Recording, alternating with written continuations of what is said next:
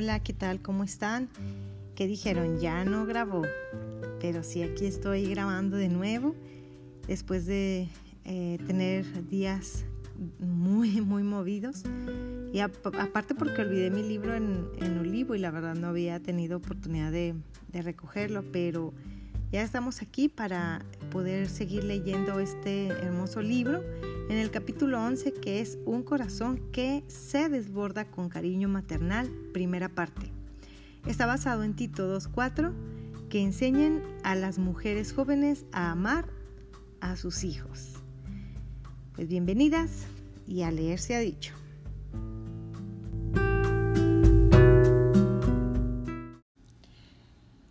Tan pronto como leí las instrucciones de Dios para que yo fuera una madre cristiana, comencé a implementar en mi hogar una a una. Poco a poco, el caos de nuestro hogar se convirtió en orden. La desobediencia fue reemplazada por la obediencia y comenzó a surgir cierta organización a medida que nos esforzábamos por mantener un horario diario. Pero, en lugar de sentirme maternal, me sentía como una sargento de regimiento, una guardia y un agente de policía todos en la misma persona. Pensé, ¿así debe de ser una madre piadosa? En mi corazón ya sabía que algo me estaba faltando. Así que seguí leyendo mi Biblia ansiosa por buscar un versículo sobre cómo ser madre y que agradecida estoy con Dios de mostrarme lo que me faltaba en Tito 2.4, pues encontré la respuesta de Dios ahí. Leí que las madres deben amar a sus hijos. A primer eh, golpe de vista, quizás esta frase no parece muy revolucionaria, pero cuando de nuevo presté los libros, pedí prestado los libros de mi esposo, investigué estas cuatro palabras, encontré un alivio y libertad. Descubrí que las madres deben de ser cariñosas y que deben de tratar a sus hijos con amor. Hubo otro dato que me ayudó a dejar de ser esa sargento de entrenamiento para ser una madre cuyo corazón desbordaba cariño maternal. Así como vimos anteriormente, el griego tiene varias palabras para amor. Agapeo es el tipo de amor que Dios tiene hacia nosotros como hijos. Él nos ama a pesar de nuestro pecado, nos ama sin condición, nos ama pase lo que pase. Y ciertamente nosotras las madres debemos de brindar ese tipo de amor a nuestros hijos.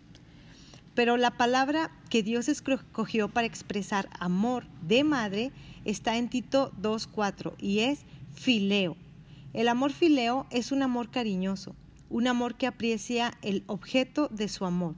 Es amor de amigo, amor que disfruta a los hijos, amor que les quiere. Dios pide que los padres edifiquen la vida en el fundamento de la enseñanza, la instrucción y la disciplina bíblica. Sin embargo, el hogar gana en efecto cuando los padres no solo aman a sus hijos, sino que también los quieren. Realmente nuestro hogar cambió cuando descubrí el llamado de Dios a disfrutar de mis hijas. La oración y el adestimiento continuaron, pero permití que comenzara la fiesta. Dios obró en mi corazón y me cambió al obedecer su palabra. Me di cuenta de que al ver al vertir mi vida en adiestrar y disciplinar e instruir a mis hijas como Dios ordenó, comencé también a valorarlas y a verlas como algo más que mi responsabilidad.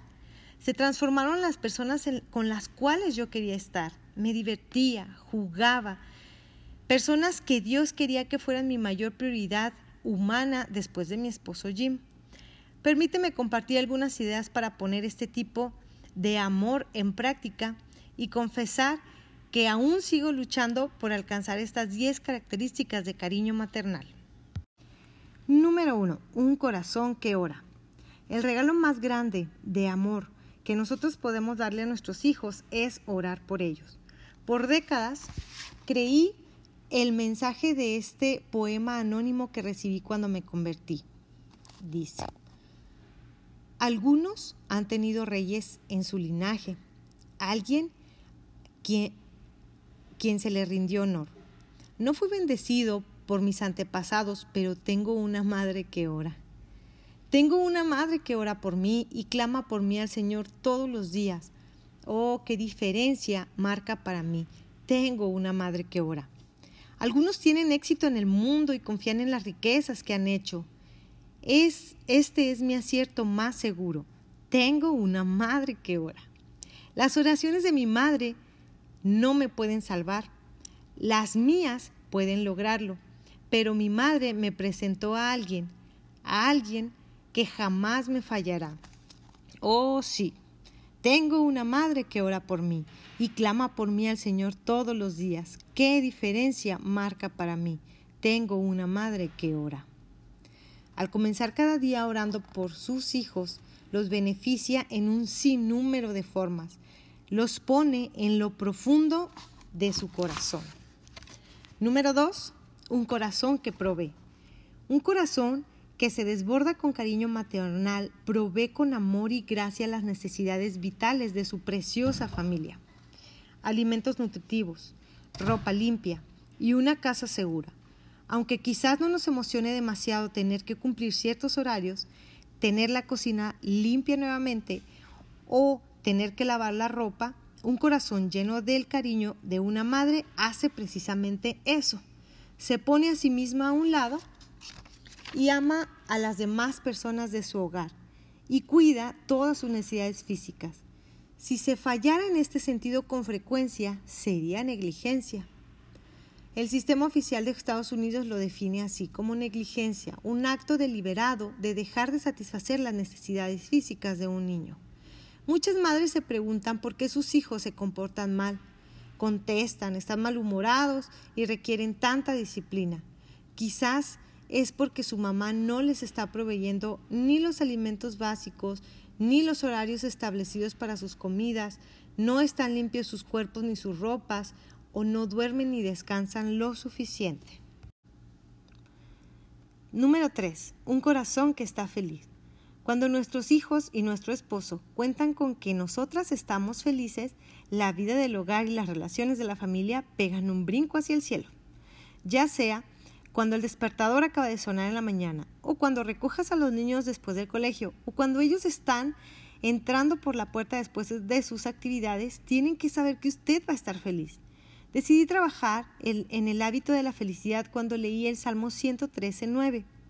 Él hace habitar en familia a la estéril que se goza de ser madre de sus hijos. Por lo tanto, comencé a orar mucho.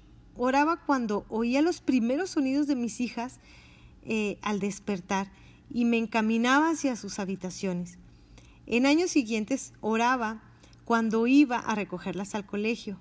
Quería que vieran que yo estaba emocionada de estar con ellas después de que habían estado todo el día en el colegio. Tú creas esa atmósfera en tu hogar con, con buenas actitudes. También aprendí a resplandecer después de haber leído este relato personal escrito por un hijo acerca de su, de su padre. Había algo en mi padre que me atraía como un imán. Muchas veces, cuando terminaba la escuela, me iba corriendo a su ferretería en lugar de salir con mis amigos. ¿Qué me atraía tanto a mi padre? ¿Por qué prefería visitarlo a él por encima de mis actividades favoritas? Tan pronto ponía un pie en su tienda, parecía que toda su personalidad resplandecía.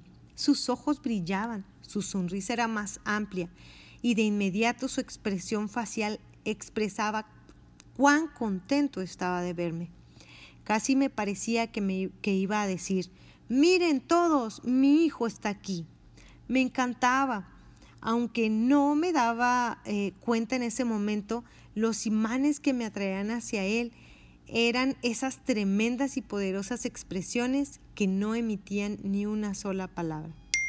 El 99% de, nuestras, de nuestra comunicación es sin palabras siempre que vea a su hijo, resplandezca con entusiasmo, especialmente con sus expresiones faciales y con un tono de voz diferente. Esa luz proviene del conocimiento interior, de lo que tiene valor para usted. Como madres, usted y yo somos la influencia número uno en la vida de nuestros hijos. Tenemos el privilegio de resplandecer cuando los vemos y compartir con ellos la felicidad que hay en nuestro corazón y esa felicidad se contagia de una forma maravillosa. Número 4. Un corazón que da. La Biblia está llena de exhortaciones que motivan a los cristianos a que se involucren en el arte de dar. Como ya hemos visto varias veces, así es como vivió nuestro Salvador. porque el Hijo del Hombre no vino a ser servido, sino a servir y a dar su vida en rescate por muchos. Marcos 10:45. He aquí algunos principios que nos pueden ayudar a ser madres que dan, que sirven y que lo hacen con cariño, entusiasmo y energía. D, porque ese es su papel. Debido a cómo es Dios, una mujer conforme a su corazón es una mujer que da. Debemos dar como cristianas, esposas, madres y como mujer soltera. Como sus hijas, ese es nuestro papel, nuestra tarea de parte de Dios. Nosotros damos la sonrisa, el saludo caluroso, el abrazo, el piropo, la exhortación, la alabanza, la comida, el tiempo, el oído, el viaje en el auto y la lista sigue y sigue.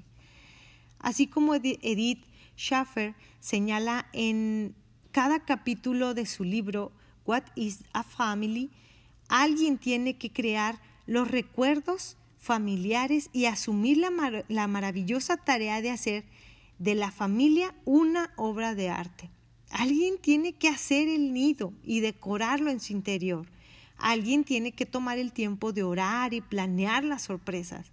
Alguien tiene que ver que vale la pena pelear por la familia y que se le tome como una carrera y que vale la pena la difícil tarea de adiestrar a un hijo en las cosas de Dios, que vale la pena llevar a cabo la incesante tarea que implica el hogar. La señora Schaffer sigue y sigue escribiendo, mostrando al lector que este alguien es la esposa, la madre, el ama de casa y que como tal ella tiene que emprender la vida siendo la dadora. Ese es nuestro papel como madre. De en forma generosa. Préstele atención a estos dos pasajes eh, sobre sembrar y recoger en el Nuevo Testamento. Los que siembran escasamente, también escasamente segarán, y los que siembran generosamente, generosamente también segarán. Segunda de Corintios 9:6. Y pues todo lo que una madre sembrare, también eso segará. Gálatas 6:7. A medida que consideraba el principio de sembrar y recoger, me di cuenta de lo que invertía en la vida de mis hijas cada día. Sería lo que yo iba a recoger en los años venideros. D. Sin esperar nada a cambio.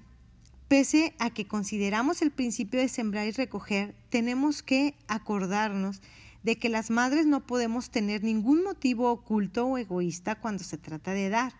Nosotros servimos a nuestros hijos por el simple hecho de que Dios lo dijo.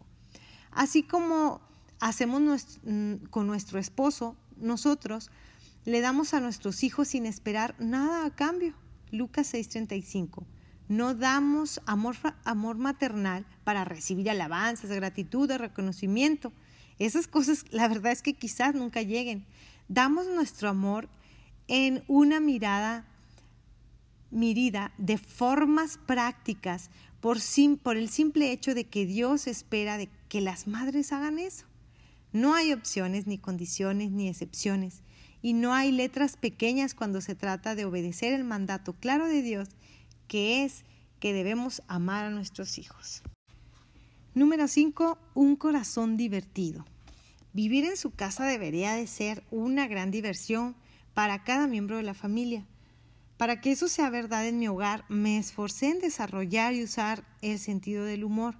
Aprendí a sonreír, a reírme a carcajadas. Cada semana sacaba de la biblioteca libros de adivinanzas bobas o trabalenguas y niñas y yo nos reíamos y nos revolcábamos en el piso mientras los leíamos. Sobre todo comencé a usar la palabra amo con más libertad. Utilicé esa palabra para señalar lo bueno de cada aspecto de nuestra vida. Amo los sábados, el día del Señor, el miércoles por la noche en la iglesia, que tus amigas estén aquí, nuestras cenas juntas, los devocionales en familia, el orar contigo, el orar por ti, salir a caminar contigo, que nos sentemos y escuchemos música juntas. Amo todo y en especial te amo a ti. Aún les digo te amo a mis hijas, aunque ya son grandes. Cuando las veo me despido de ellas y hablamos por teléfono. Para poder tener un hogar feliz, asegúrese de que también la hora de la comida sea divertida. Un lector joven que nos estaba, eh, que no se estaba divirtiendo a la hora de la comida, me escribió. ¿Acaso la cena es el momento, lugar para que las quejas y los problemas salgan? Tengo 12 años y estoy harto, hasta la coronilla, de que se arruinen mis cenas cada noche debido a un motín de conversaciones desagradables. Sé que mis padres se tienen que deshogar, pero en la mesa solo les estamos pidiendo por favor que nos dejen disfrutar una cena con conversaciones placenteras. Este, a esto contesté este sabio consejo. Querido harto, espero que esta carta les recuerde a los padres que hagan de la hora de la comida un tiempo feliz. Concéntrate en lo que tú estás comiendo y no en lo que te está comiendo a ti. Podemos aprender de esta lección y si observamos a nuestro Señor cuando resucitó y habló a Pedro, el discípulo que lo negó tres veces, en lugar de confrontarlo antes de la cena o durante de ella, Jesús esperó hasta después de la comida. Él dejó que la comida fuese un tiempo de refrigerio físico y de comunión placentera. ¿Estamos nosotras haciendo lo mismo en nuestro hogar? Respuestas del corazón. Estamos a la mitad de las 10 características del cariño maternal. ¿Estás percibiendo la visión del plan de Dios para tus relaciones con tus hijos y cómo derramar mucho amor en ellos? Como madres que pertenecemos a Dios, oremos, proveemos y jugamos. Deténgase ahora y susurre esta oración. Pídale a Dios que llene su corazón con más amor para sus hijos, un amor que ora y que cuida de ellos, un amor que enseña y que instruye, un amor que ríe y se divierte. Número 6. Un corazón que celebra. Otro principio de la palabra de Dios que me tomé muy a pecho es el principio de la otra milla. Nuestro Señor nos enseña, y cualquiera que te obligue a llevar la carga por una milla, ve con él dos. Seamos honestas. Tenemos que ser madres, tenemos que hacer los deberes. Esa es la primera milla de nuestra tarea de parte de Dios. Por lo tanto, ¿por qué no avanzar la otra milla y hacer que todo lo que uno haga sea especial? ¿Por qué no convertir lo mundano en una celebración? Tenemos, por ejemplo, la cena. Tenemos que cenar. Así que, ¿por qué no hacer de ella algo especial? Solo encienda una velita, encuentre alguna flor o algo verde en el jardín que sea interesante, utilice decoraciones de temporada, cambie los manteles, use una vajilla, algo especial. Puede comer en lugares especiales. Y no estoy hablando de un restaurante. Utilice el patio, prepare una merienda, siéntese en el piso o en otro cuarto. Sea creativa, no solo cuando o dónde comer, sino también en cuanto a qué comer.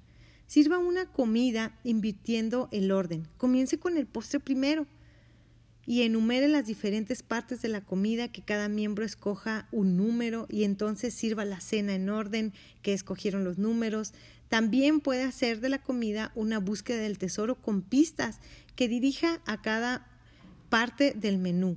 Coloque alguna parte dentro de la casa y otra fuera. Usted puede avanzar la otra milla hacia la diversión y celebración con un poco de esfuerzo. ¿Y por qué no hacer del Día del Señor algo más importante en la semana? Ruth Graham, hizo del domingo el mejor día de la semana. Siempre había una actividad compartida o una salida en la tarde y a los niños se les daba algo especial. Era el día del Señor, era un día para regocijarse y estar agradecidos. Haga lo que tenga que hacer para avanzar la otra milla y celebrar cada domingo el hecho de que somos cristianos. Finalmente, si alguien está enfermo, saque la bandeja y sírvale las comidas. En ellas ponga una flor o una vela, un plato especial y no se olvide de poner una campanita a un lado del enfermo. Permita que su enfermo toque la campanita cuando desee algo. Las tareas mundanas del diario vivir es la primera milla. Son oportunidades grandes para celebrar la otra milla. Número 7. Un corazón que da un tratamiento especial. Tito 2.4 nos enseña que nuestro, que nuestro esposo e hijos han de tener la prioridad sobre toda otra relación y responsabilidad humana. Por eso desarrollé este principio de guiar el cariño maternal de mi corazón. No le des a otros lo que todavía no has dado en casa. Permítame que le cuente cómo nació este principio. Una tarde estaba apurando a mis niñas pequeñas a subir al automóvil para así poder salir y entregarle la comida a la señora X que había dado a luz. Todo el día trabajé en esa comida ya que había una mujer a la que le hacía falta ayuda de las personas en la iglesia, una mujer que yo ni siquiera conocía. Cociné un jamón rosado, jugoso, hice una ensalada, gelatina de, en un molde, había cocinado a vapor verduras con hermosos colores y lo coroné con mi postre más especial. Al comenzar a salir por la puerta frente a mis hijas quería saber para quién era la comida. Bajé la bandeja bellamente preparada al nivel de ellas y aproveché esta oportunidad para enseñarles acerca de la generosidad cristiana. Les expliqué, la señora X ha tenido un bebé y le estamos llevando comida a su familia porque ella no puede ahorita, necesita descansar después de haber estado en el hospital. Todo estuvo bien hasta que mis hijas me preguntaron, ¿qué vamos a cenar nosotros? Cuando les dije que íbamos a comer macarrones con queso y perros calientes, de nuevo, sentí la gran convicción de que mis prioridades estaban equivocadas. Había puesto a otra persona, a la señora X, antes de mi propia familia. Había avanzado muchas millas más preparando la comida para alguien que yo ni siquiera conocía, pero estaba preparando algo rápido y fácil para mi esposo e hijas. En resumen, le estaba dando a otra persona lo que no le había dado primero a las personas más cercanas a mí. Desde ese momento he preparado la misma comida para mis seres queridos, gente a la que aprecio millones de veces más que cualquier otra persona, que la que, preparo cuando hago una buena obra. Y cuando llevo algo eh, a una comida donde eh, cada invitado aporta un plato, preparo el doble y así dejo uno en casa. Cuando llevo un postre a alguna reunión, lo llevo con dos o tres pedazos menos. Son pedazos que dejé para las personas de mi casa. Este principio, no les dé a otros lo que todavía no he dado en casa, se aplica a mucho más que a la comida. Por ejemplo, hablamos con personas por teléfono, pero no hablamos con nuestros hijos. Escuchamos a otras personas, pero no escuchamos a nuestros hijos. Pasamos tiempo con otras personas, pero no con nuestros hijos. Les damos sonrisa y alegría a otros, pero no siempre compartimos eso con nuestros hijos. Una madre preguntó, ¿te has dado cuenta alguna vez la diferencia que hay en el tono de voz que una reserva para sus amigos y el que usa con su familia? ¿Es tan fácil dar de lo que sobra? Luego continuó diciendo, una joven madre de ocho niños entró en la sala y encontró a dos de sus hijos discutiendo. Con suavidad les exhortó, niños, ¿no saben que la Biblia dice que seamos amables unos con los otros? El mayor, que tenía nueve años, miró pensativamente alrededor del cuarto y respondió, pero mami, aquí no hay nadie más de la familia. Número 8. Un corazón que está concentrado. Cuando leí las palabras de Jesús de que ninguno puede servir a dos señores en Mateo 6:24, nació otro axioma materno. Cuidado con la doble cita. Cuando digo doble cita, me refiero a tratar de concentrar, concentrarme en mis hijos y al mismo tiempo en otra persona. He aquí un ejemplo de doble cita. Cierta vez estaba aconsejando por teléfono a una madre acerca de la relación incierta que tenía con su hija adolescente. Habíamos hablado por más de 20 minutos cuando le oí decir, hola cariño. Cuando le pregunté, ¿hay alguien ahí? Esta madre dijo con calma, oh, es solamente mi hija. Eran las 3.30 de la tarde esta hija, esta, solamente mi hija, se había ido a las 7 de la mañana y la madre no la había visto por más de ocho horas. Y todo lo que su hija recibió fue un hola cariño. Un ejemplo claro de esta doble cita. Es evidente que esta madre había hecho una doble cita cuando estaba hablando por teléfono conmigo, cuando sabía que su hija, con la cual estaba teniendo problemas, estaría por llegar a casa. Nos envió a las dos el siguiente mensaje, que yo era más importante que la hija que Dios le había dado. Ahora permítame que le cuente acerca de otra madre, a quien tanto mi amiga Bettina como yo admiramos como cristiana, esposa y madre. Cuando llamamos para fijar una reunión, nos invitó a un, un bello almuerzo, el cual disfrutamos en la sala del desayuno. Sin embargo, desde nuestra mesa que estaba dentro podíamos ver otra mesa fuera en la terraza con manteles individuales de encaje, servilletas almidonadas, un florero con flores frescas recién cortadas, con dos cucharas de plata escarlatina y dos platos de cristal, dos copas de cristal con agua fría y con hielo y aquella preciosa mesa había sido puesta para la llegada del colegio de su hija adolescente. Esta considerada y amorosa madre tenía dos postres más en vasos de cristal que esperaban en la nevera. Y cada día hacía algo así. ¡Wow! Esta sabia madre, que conocía sus prioridades, a las 2.30 comenzó a echarnos de la casa porque alguien venía y era alguien más importante. Con amabilidad dijo, bueno, siento que tengamos que concluir esta reunión, pero mi hija llegará a casa en 15 minutos y este es nuestro tiempo especial. Ella no estaba dispuesta a perderse un solo segundo del valioso tiempo con su hija por culpa de tener una cita doble, ya que nosotros también estábamos ahí. Ella nos había obsequiado su tiempo, un tiempo enriquecedor, que nos cambió la vida tanto a Betina como a mí, y a la vez nuestra anfitriona ciertamente cumplió con sus prioridades. Sabía dónde concentrar sus esfuerzos. Número 9. Un corazón que está presente. Nuestra presencia en el hogar es muy importante. No hay cifra de dinero suficiente que pudiera valorar nuestra presencia en el hogar después del colegio al atardecer, en la noche y los fines de semana o días feriados.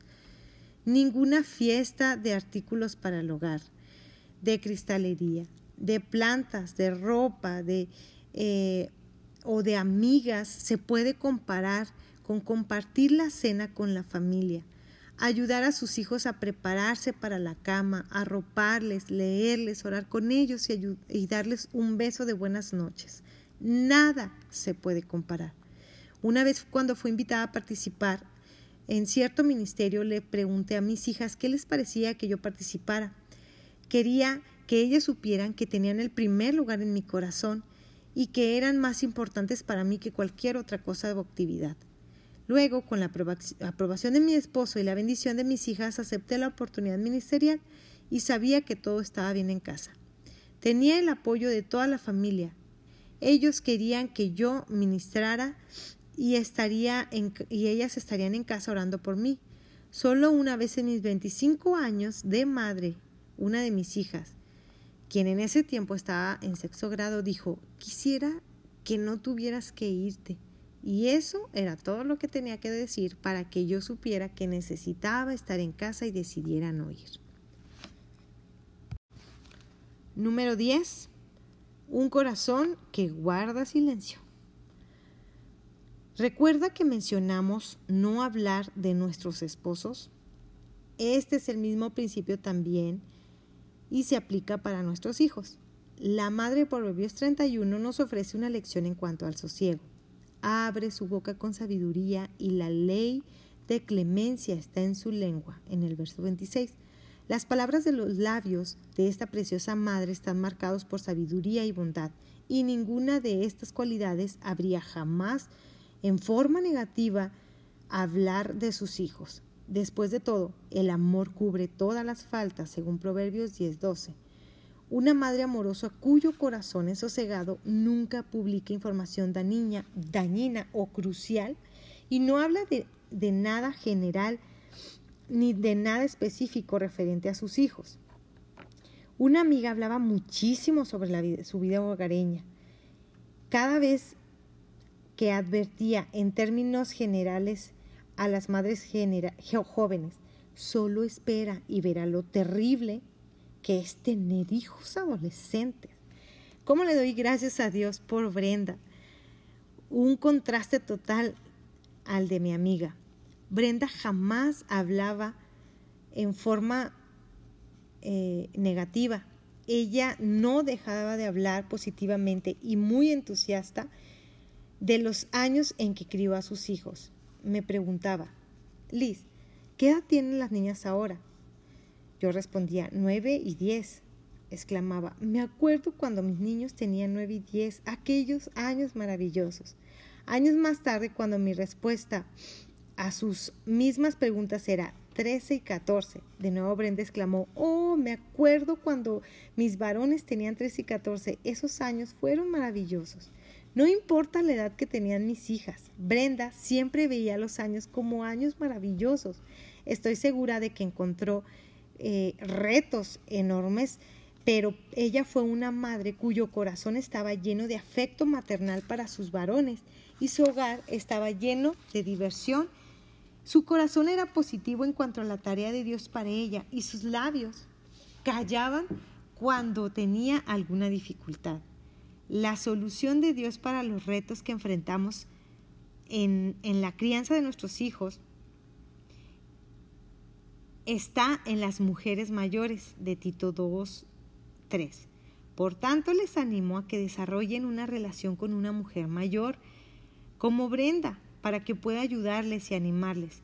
Hable con ella y con Dios acerca de ser madre. Hágale a ella y al Señor sus preguntas sobre cómo cumplir su responsabilidad maravillosa y este privilegio bendito con un corazón afectuoso para sus hijos. Respuestas del corazón. Hemos avanzado mucho en el andar a través de las escrituras y aprendido a ser la clase de madre que Dios quiere. Cuán bendecidas somos al orar por nuestros hijos.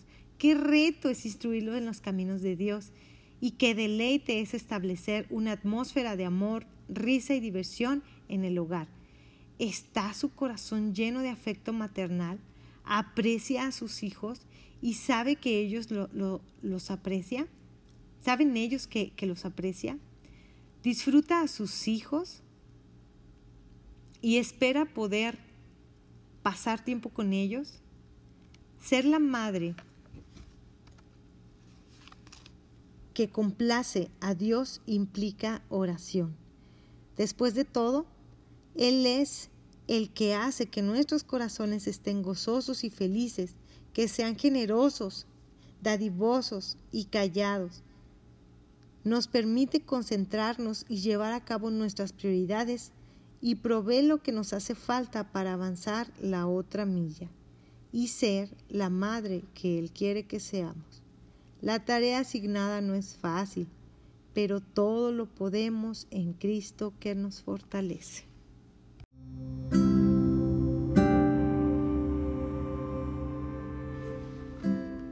Ahora sí terminamos esta lectura de este capítulo. Este capítulo fue largo porque eran dos partes, pero la verdad que deja un muy buen sabor de boca ideas prácticas para poder eh, aplicarlas en nuestra casa. La mayoría tenemos hijos pequeños y la verdad es que las ideas que, trae aquí no son eh, de alguien que se rompió la cabeza ideando, es detallitos, cambiar detallitos en el día a día. Yo creo que podemos hacer de nuestro hogar un ambiente en el que realmente nuestros hijos, nuestros esposos quieran estar. Un ambiente cordial, un ambiente sobre todo de aceptación y de amor. Eso es lo más importante. Diviértanse con sus hijos, amen esta etapa. Se está yendo rapidísimo el tiempo. Mis hijos están, yo los veo que están cambiando de etapa, ya me buscan menos, ya son más independientes, ya no me siguen tanto el rollo, porque la yo sí soy de rollos de traerlos para arriba y para abajo, idear, inventar, salir, hacer. Y, siento que ya, ya están agarrando eh, ellos mismos como su propia iniciativa de cómo hacer las cosas respeto eso, pero sigo siendo la influencia, sigo tratando de, hacer divertido lo que, lo que hacemos en casa. Y de verdad este, yo creo que la iglesia se nos ha instruido mucho en ese sentido, si ustedes no han ido a, a las reuniones de Soy Mamá, vayan porque está lleno de este tipo de consejitos. Yo ahí aprendí a hacer mis navidades diferentes. Tengo tres años apenas festejando la Navidad con mis hijos de maneras diferentes y, y ya es una fecha que esperan, ya esperan acción de gracia.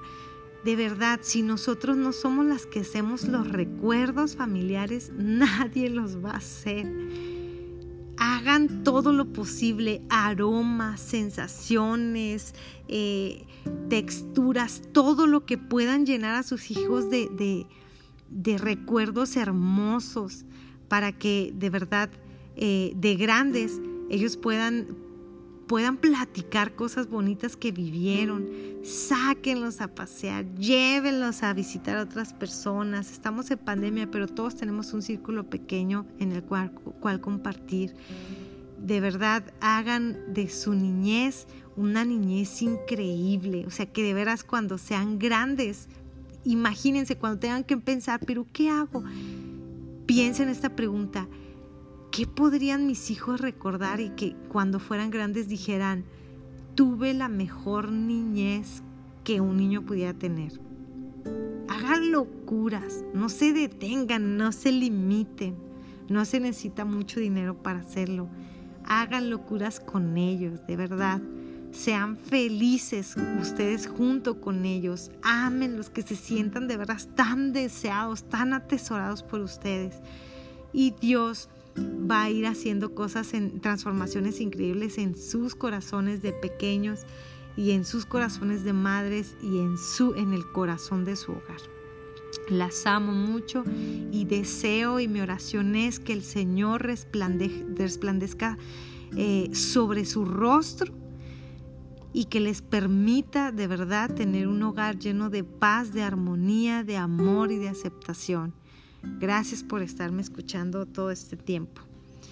Ojalá que pronto podamos eh, ver algún otro tema. Estoy leyendo otro libro muy padre sobre el respeto y el amor a los esposos. Entonces ahí luego les leeré un capítulo por aquí. Dios les bendiga.